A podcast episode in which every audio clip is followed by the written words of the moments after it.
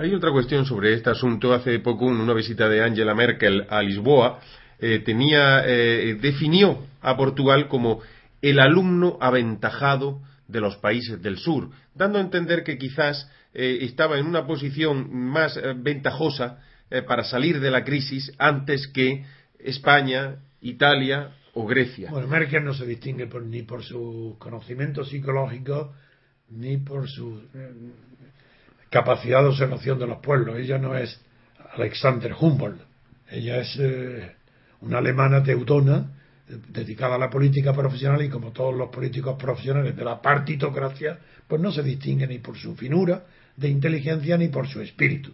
Y yo no veo en absoluto que exista esa diferencia entre Portugal y España. Que sea Portugal más aventajado que España en los pueblos del sur, ¿en qué sentido? ¿Cómo? Ah, alumno. desde luego, como que están sin rechistar aceptando los profesores vestidos de negro de los hombres de, de los, de los eh, hombres de Bruselas, que están en Portugal eh, permanentemente, porque se ha sometido al imperio de Merkel con más docilidad que hasta ahora Rajoy o al anterior Zapatero.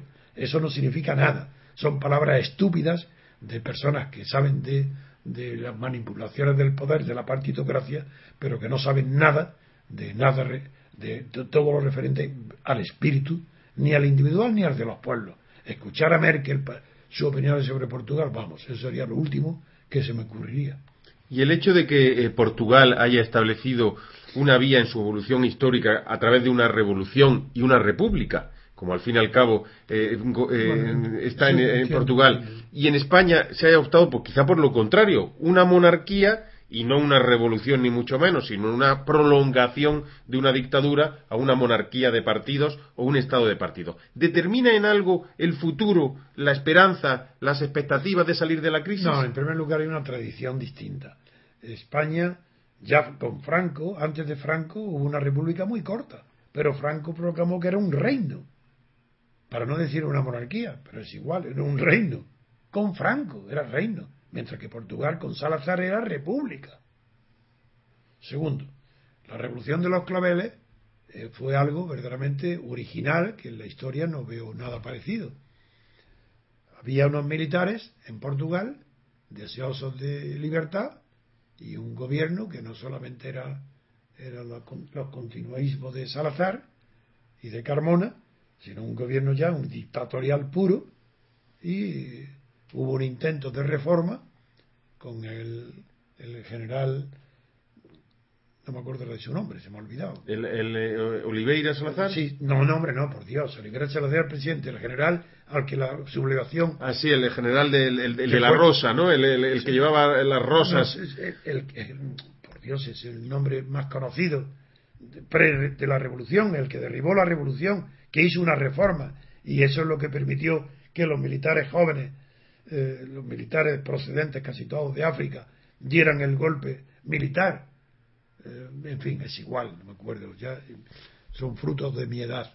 Que no me acuerdo. Nos saldrá enseguida, don Antonio. Lo sustancial, ¿cuál, es de, esos militares? Pues que dieron un golpe de Estado sin disparar un tiro, el pueblo se le unió y fue una maravilla, pero luego lo chafaron todo, porque como no tenían conocimiento político, eh, igual que le pasó en España con los políticos, no tenían conocimiento de la política, ninguno eran gente bien, eran gente bien intencionada, pero no, no y querían la libertad, pero no sabían cómo hacerlo porque se entregaron a los partidos políticos porque no sabían lo que eran.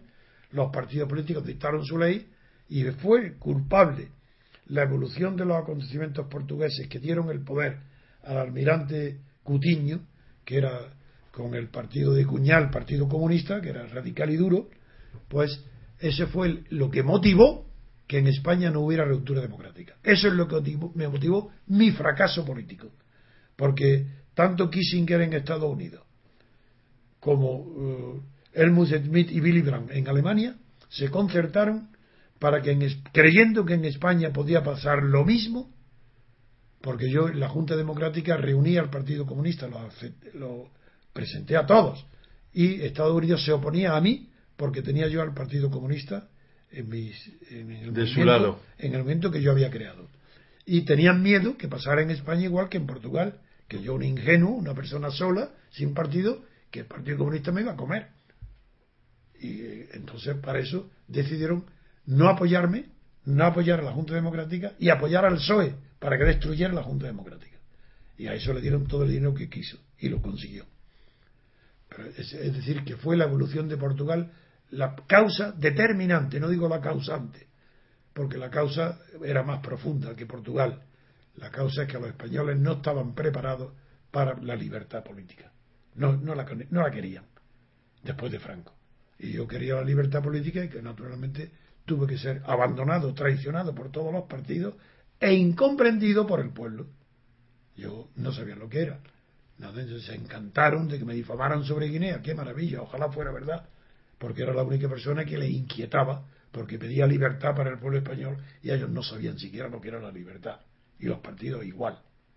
Por esas razones, yo la, Portugal y España pues van, están, están destinados, eh, no hay destino en los pueblos, no hay destino en la historia. La historia política no tiene finalidades.